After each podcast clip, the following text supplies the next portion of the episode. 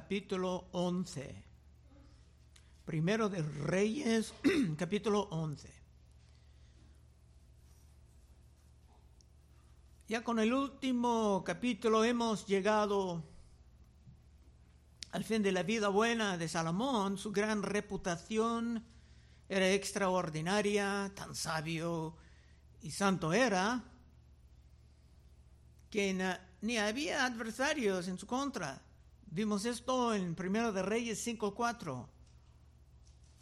Salomón hablando dice, ahora Jehová mi Dios me ha dado paz por todas partes, pues ni hay adversarios ni mal que temer. No solamente había paz, pero Salomón, como hombre de Dios, daba el crédito por esto a su Dios. Pero ahora en este capítulo todo va a cambiar. Versículo 1. Pero el rey Salomón amó además de la hija de Faraón a muchas mujeres extranjeras, a las de Moab, a las de Amón, a las de Edom, a las de Sidón y a las eteas. Estas mujeres eran de las tribus paganas que el pueblo judío vino para destruir. Una cosa era entrar en un matrimonio con la princesa de Egipto y unos creen que ella estaba abierta a la fe bíblica, pero ahora Salomón estaba uniéndose con las culturas malvadas, de las peores.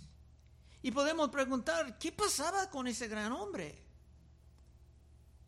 Y creo que podemos entender lo que pasaba porque en vez de esconder todo esto, el Espíritu Santo de Dios nos ha revelado todo para nuestro bien.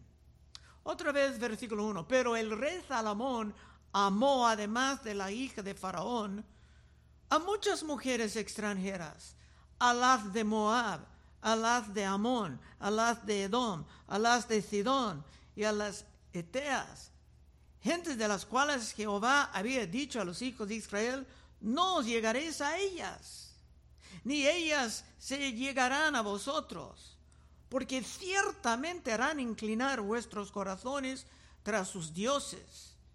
A estas pues se juntó Salomón con amor. Es casi increíble que Salomón terminaba tan bajo,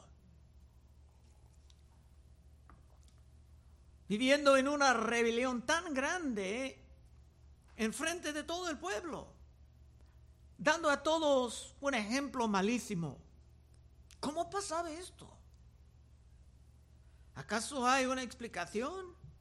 ¿Cómo era posible para un hombre tan grande, tan sabio, tan inteligente, llegar tan bajo, que hasta traía la idolatría como una institución oficial en el pueblo de Dios? Y creo que será posible contestar esa pregunta. Versículo 3. Y tuvo 700 mujeres renas y 300 concubinas, y sus mujeres desviaron su corazón. Y cuando Salomón era ya viejo, sus mujeres inclinaron su corazón tras dioses ajenos. Y su corazón no era perfecto con Jehová, conforme perdón, perdón, como el corazón de su padre David. Sabemos que David no era completamente perfecto, pero lo que hizo David con su gran adulterio y asesino de Urias y Tita no era nada en comparación con las atrocidades de Salomón. Otra vez era muy claro en la ley, como hemos visto, que el rey de Israel estaba prohibido hacer esto, de multiplicar esposas. Deuteronomio 16, 17, hablando del rey, dice, pero él no aumentará para ti caballos, ni hará volver al pueblo a Egipto con el fin de aumentar caballos. Porque Jehová os ha dicho, no volváis nunca por este camino, no tomarás para ti muchas mujeres, para que su corazón no se desvíe ni plata ni oro amontonará para sí en abundancia. Pero hermanos, ahora prepárate porque ya viene lo peor. Versículo 5. Porque Salomón siguió a Astoret, diosa de los sidonios, y a Milcom, ídolo abominable de los amonitas. E hizo Salomón lo malo ante los ojos de Jehová, y no siguió cumplidamente a Jehová como David su padre. Edificó, perdón, entonces edificó Salomón un lugar alto a Quemos, ídolo abominable de Moab, en el monte que está enfrente de Jerusalén, y a Moloch, ídolo abominable de los hijos de Amón. Así hizo para todas sus mujeres extranjeras, las cuales quemaban incienso y ofrecieron sacrificios a sus dioses. En su edad, Salomón se entregaba a los ídolos peores. ¿Pero qué quiere decir esto? ¿Y por qué se terminaba así? Y antes de contestar cuál era el ídolo primero, tenemos que recordar lo que dijo San Pablo sobre el servicio de los ídolos de las naciones. San Pablo dijo en 1 de Corintios 10, 19, ¿qué digo pues? ¿Que el ídolo es algo? ¿O que sea algo lo que se sacrifica a los ídolos? Antes digo que lo que los gentiles sacrifican, a los demonios lo sacrifican, y no a Dios.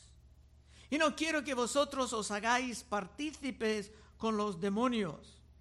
Muchos paganos, personas eh, eh, que sirven a los ídolos, están engañados, creen que están sirviendo un ídolo, la Santa Muerte. Pero no, es puro engaño y detrás de esto hay demonios a quienes están sirviendo. Por medio de esa idolatría abominable, Salomón, no cualquier hombre de Israel, sino Salomón estaba sirviendo a los demonios. Pero ¿qué fue el ídolo primero? Y no tienes que mirar al texto, porque no está ahí. ¿Y qué es lo que Dios quiere enseñarnos por medio de esa gran catástrofe? El ídolo primero, la llave que abría la puerta a los dioses del muladar era el raciocinio carnal. ¿Qué quiero decir con esto? Antes de caer en esa gran abominación, ya por años Salomón estaba pensando carnalmente y no conforme a las escrituras.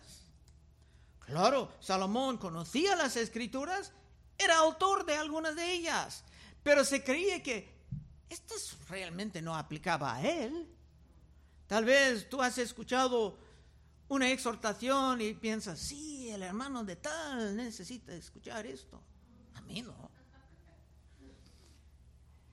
en sus razonamientos carnales se pensaba que era normal para un gran rey, para un emperador, tener una gran cantidad de esposas o concubinas para mostrar su majestad y para establecer relaciones internacionales. Pero Salomón jamás sacaba esto de la Biblia. Pero como dije, en su orgullo como rico, como poderoso, se pensaba que los pasajes de la Biblia no aplicaban a él, a otro.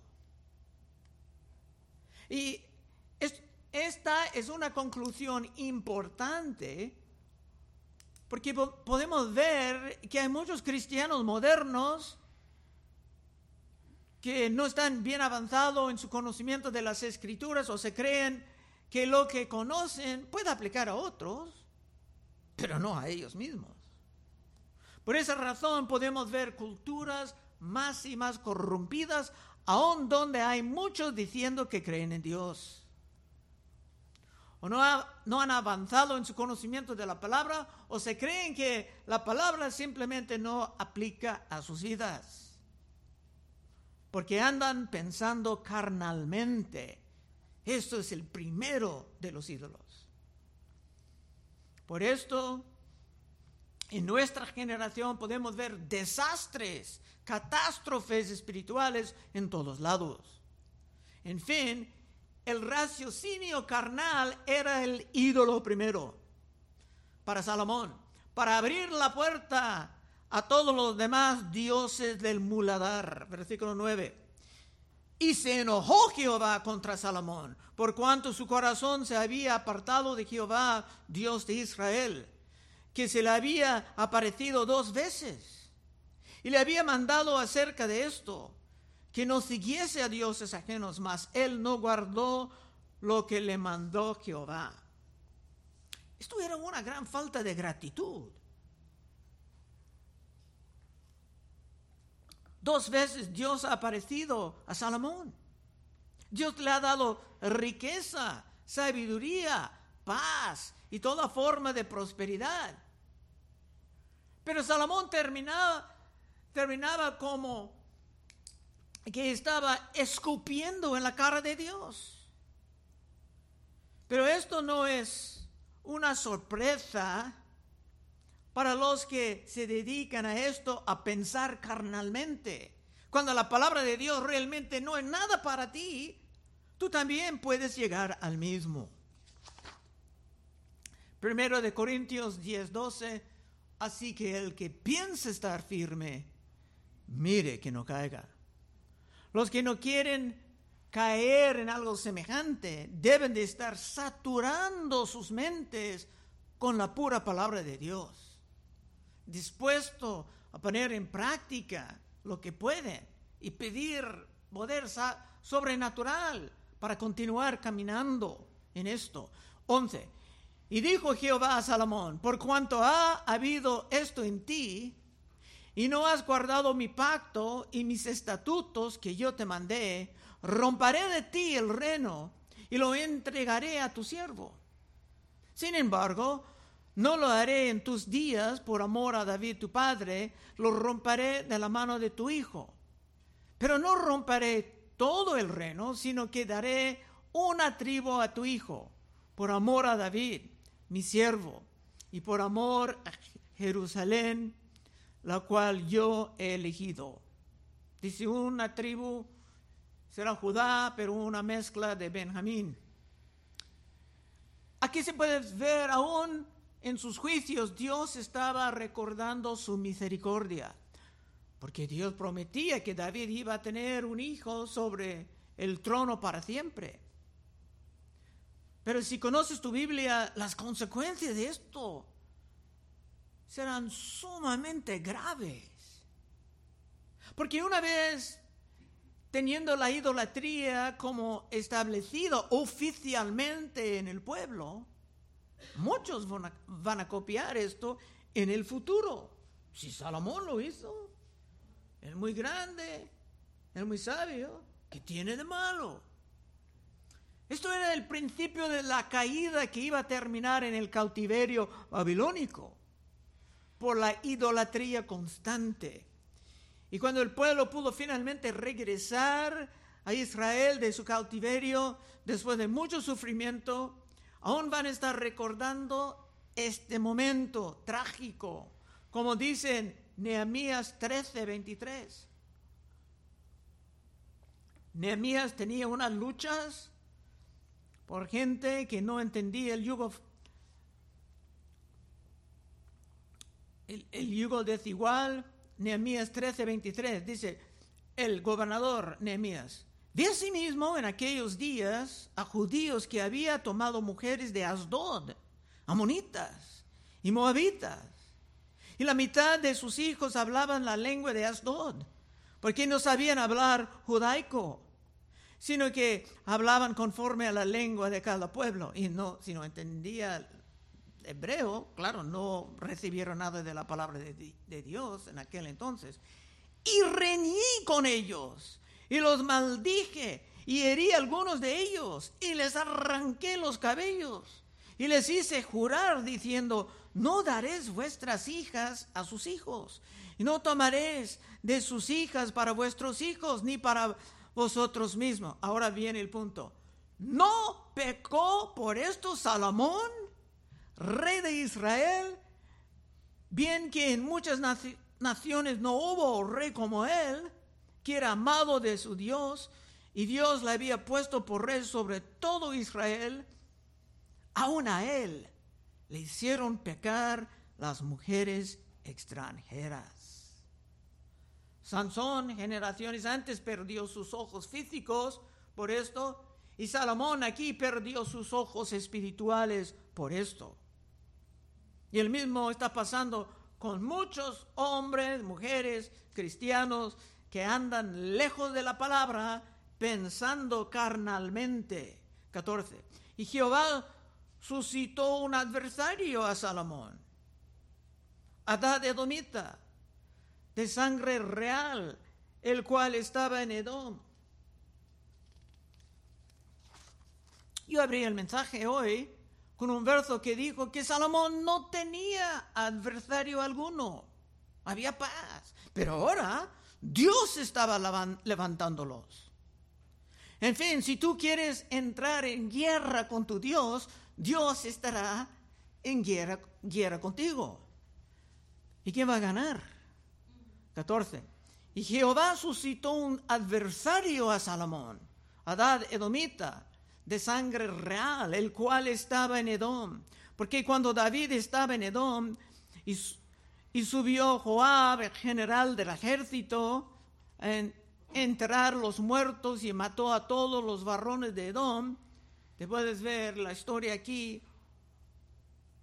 Un joven escapó, pero vivía buscando venganza, porque seis meses habitó ahí Joab y todo Israel hasta que hubo acabado con todo el sexo masculino en Edom. Adad huyó y con él algunos varones edomitas de los siervos de su padre y se fue a Egipto. Era entonces Adán muchacho pequeño.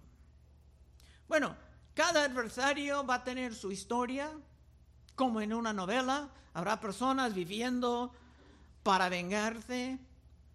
Pero antes, esto no pudieron, nada de esto pudo molestar la vida de Salomón. Pero ahora Dios mismo estaba levantando los adversarios. 18. Y se levantaron de Madián y vinieron a Parán y tomaron consigo hombres de Parán, vinieron a Egipto y a Farón, rey de Egipto, el cual les dio casa y les señaló alimentos y aún les dio tierra. Y halló a dar gran favor delante de Faraón, el cual le dio por mujer la hermana de su esposa, la hermana de la reina Tapenes, y la hermana de Tapenas le dio a luz un hijo, Genubat, al cual de, destetó Tepanes en casa de Faraón y estaba Genubat en casa de Faraón entre los hijos de Faraón. Se entran en muchos detalles sobre diferentes hombres que Dios estaba levantando para molestar a, Salomón. Pero ¿por qué tenemos que aprender de estos, estos hombres? Porque ahora, en la mente de Dios, ellos son los importantes. Ellos están sirviendo a Dios para molestar la vida de Salomón. Es correcto anunciar todo el mundo esto, lo que pasa cuando uno por medio de su raciocinio carnal se abre a toda forma de abominación. 21. Y oyendo a Adad en Egipto que David había dormido con sus padres y que era muerto, Joab, general del ejército, Adad dijo a Faraón, déjame ir a mi tierra. Faraón le respondió, ¿por qué? Faraón no pudo entender, mire, tú tienes un lugar bueno aquí, el, el faraón estaba protegiéndote. Dice, ¿qué te falta conmigo? Que procuras irte a tu tierra él respondió, nada, con todo te ruego que me dejes ir. Tenía que ir, tenía un llamamiento. Dios estaba llamando para hacer miserable la vida de Salomón. Tenemos que aprender de estos hombres porque ahora en los ojos de Dios ellos son los importantes, porque ellos van a servir a Dios arruinando la vida de Salomón. Dios es celoso. 23. Dios también levantó por adversario con Salomón a Rezón, ya viene otro, hijo de Eliada, el cual había huido de su amo Adadezer, rey de Soba, y había juntado gente contra él, y se había hecho capitán de una compañía cuando David deshizo a los de Soba. Después fueron a Damasco y habitaron ahí, y le hicieron rey en Damasco. Y fue adversario de Israel todos los días de Salomón, y fue otro mal con el de Adad, porque aborreció a Israel y reinó sobre Siria. Tan horrible era lo que hizo Salomón que Dios no va a levantar solamente un adversario, sino varios. Y nosotros ahora tenemos que aprender de ellos porque estamos tomando en serio la palabra de Dios y Dios está enseñándonos algo. 26.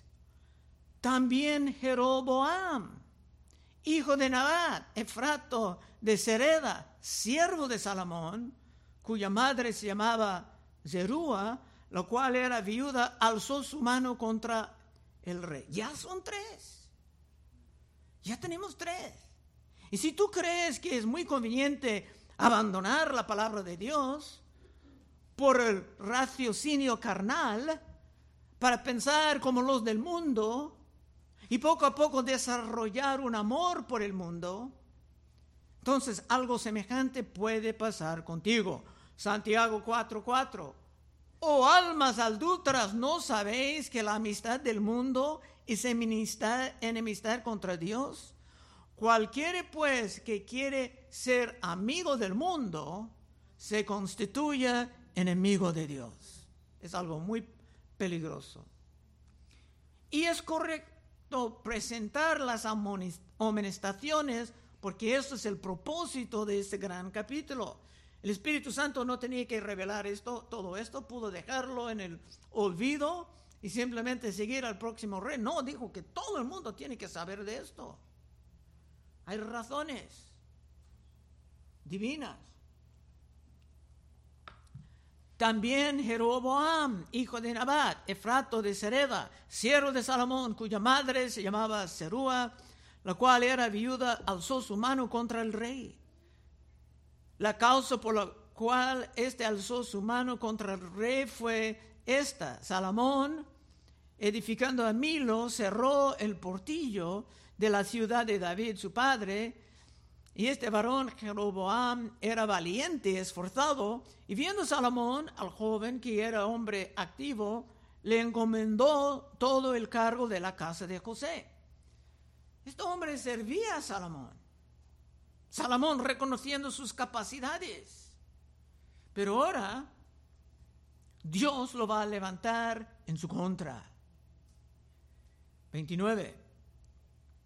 Aconteció pues en aquel tiempo que saliendo Jeroboam de Jerusalén le encontró en el camino el profeta Ahías, silonita, y éste estaba cubierto con una capa nueva.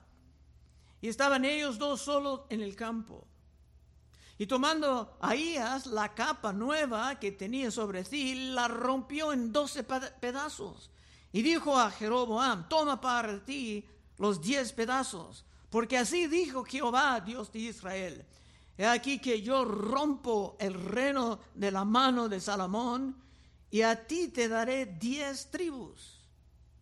Y él tendrá una tribu por amor a David mi siervo y por amor a Jerusalén, ciudad que yo he elegido de todas las tribus de Israel. Por cuanto me han dejado y han adorado a Astoret. Este nombre Astoret es interesante porque viviendo en los Estados Unidos, en el día de la Pascua dicen aquí Easter. ¿De dónde viene esta palabra Easter? Astoret. Es un, es un nombre pagano de una diosa. Y han adorado a Astoret, dios de los sidoníos, a Chemos, dios de Moab, y a Moloch, dios de los hijos de Amón, y no han andado en mis caminos, para hacer lo recto delante de mis ojos, y mis estatutos y mis decretos como hizo David su padre. Las ofensas eran sumamente graves para levantar Dios hasta profetas, para ayudar en la revelación de los adversarios. Y eso no era secreto, ellos dos estaban solos, pero la noticia salía. 34. Pero no quitaré nada del reino de sus manos, sino que lo retendré por re todos los días de su vida, por amor a David, mi siervo, al cual yo elegí, y quien guardó mis mandamientos y mis estatutos. Interesante que se habla muy bien de David, aunque David tenía su momento de debilidad, pero David siempre estaba pensando bíblicamente, antes y después de su gran error. Pero Salomón más y más estaba pensando carnalmente, como los del mundo. Y esto era su error fatal. Por esto ojalá tú tienes una gran reverencia por la palabra de Dios, no solamente para saturar tu mente en ella, sino para hacer todo en tu poder, implementarla en tu vida, rogando el poder de hacer esto. 35. Pero quitaré el reino de la mano de su hijo y lo daré a ti, las diez tribus, y a tu hijo daré una tribu, a su hijo, perdón, hijo de Salomón, una tribu, para que mi siervo David tenga lámpara todos los días delante de mí en Jerusalén, ciudad que yo me elegí para poner en ella mi nombre. Dios pudo ser muy firme en sus juicios y al mismo tiempo mantener un nivel de misericordia para el nombre de David.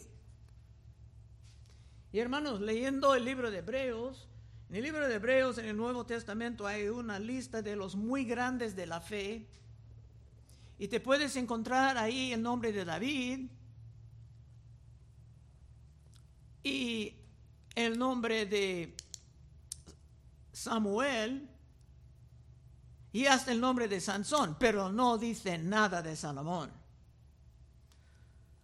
Continuando, Dios hablando con Jeroboam, yo pues te tomará a ti y tú reinarás en todas las cosas que deseare tu alma y serás rey sobre Israel. Y si prestares oído a todas las cosas que te mandare, y anduvieres en mis caminos e hicieres lo recto delante de mis ojos, guardando mis estatutos y mis mandamientos como hizo David, mi siervo, yo estaré contigo y te edificaré casa firme, como la edifiqué a David, y yo te entregaré a Israel. Dios propuso algo bueno, ese hombre no será tan fiel como se esperaba. Las diez tribus de Israel iban a estar bajo, ocho, no, diez iban a estar bajo Jeroboam, pero las otras iban a quedarse en la familia de David. Tan grande era el catástrofe que Salomón habría con su raciocinio carnal. 39. Yo afligiré a la descendencia de David a causa de esto, mas no para siempre. Por esto Salomón procuró matar a Jeroboam, pero Jeroboam se levantó y huyó a Egipto, a Sisac, rey de Egipto, y estuvo en Egipto hasta la muerte de Salomón. Salomón ya en su locura, aún pensando con la mente carnal, deseaba eliminar su sucesor. Pero por supuesto esto era imposible porque Dios estaba al lado de Jeroboam a estas alturas. Estamos casi llegando al fin. 41. Los demás hechos de Salomón y todo lo que hizo y la sabiduría no está escrito en el libro de los hechos de Salomón. Evidentemente había otro libro.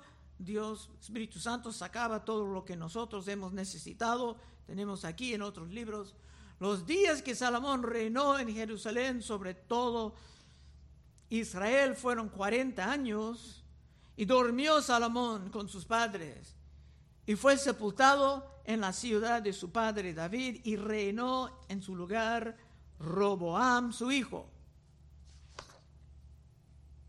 Hermanos, una cosa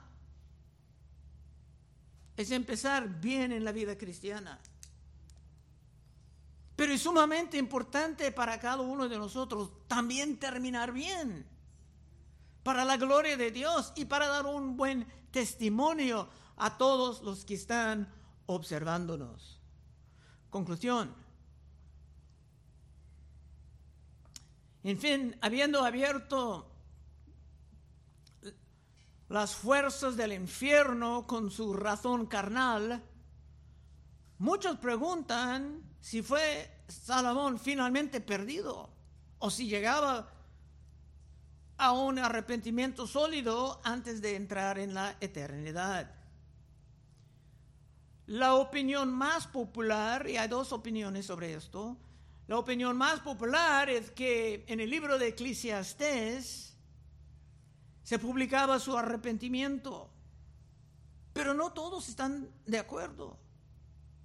Es como que fue dejado un poco ambiguo a propósito para que nadie presume sobre la misericordia de Dios. Pero llegando al fin del libro de Eclesiastés, había una buena exhortación que llegaba del hombre de gran sabiduría. Dijo Salomón en Eclesiastés 12, 13. El fin de todo el discurso oído es este. Teme a Dios y guarda sus mandamientos, porque esto es el todo del hombre porque Dios traerá toda obra a juicio, juntamente con toda cosa encubierta, sea buena o sea mala. Y si es tu deseo pasar tus días pensando bíblicamente y no conforme a los pensamientos carnales tan comunes en nuestros tiempos, puedes pasar al frente en unos momentos y oraremos contigo. Vamos a orar. Oh Padre, te damos gracias que pudimos cumplir todo ese gran capítulo en poco tiempo. Y ayúdanos, Señor, salir de aquí en serio, sabiendo si esto pudiera pasar con Salomón. Puede pasar con cualquier persona que no quiere tomar en serio tu palabra, sino quiere pensar carnalmente con el resto del mundo.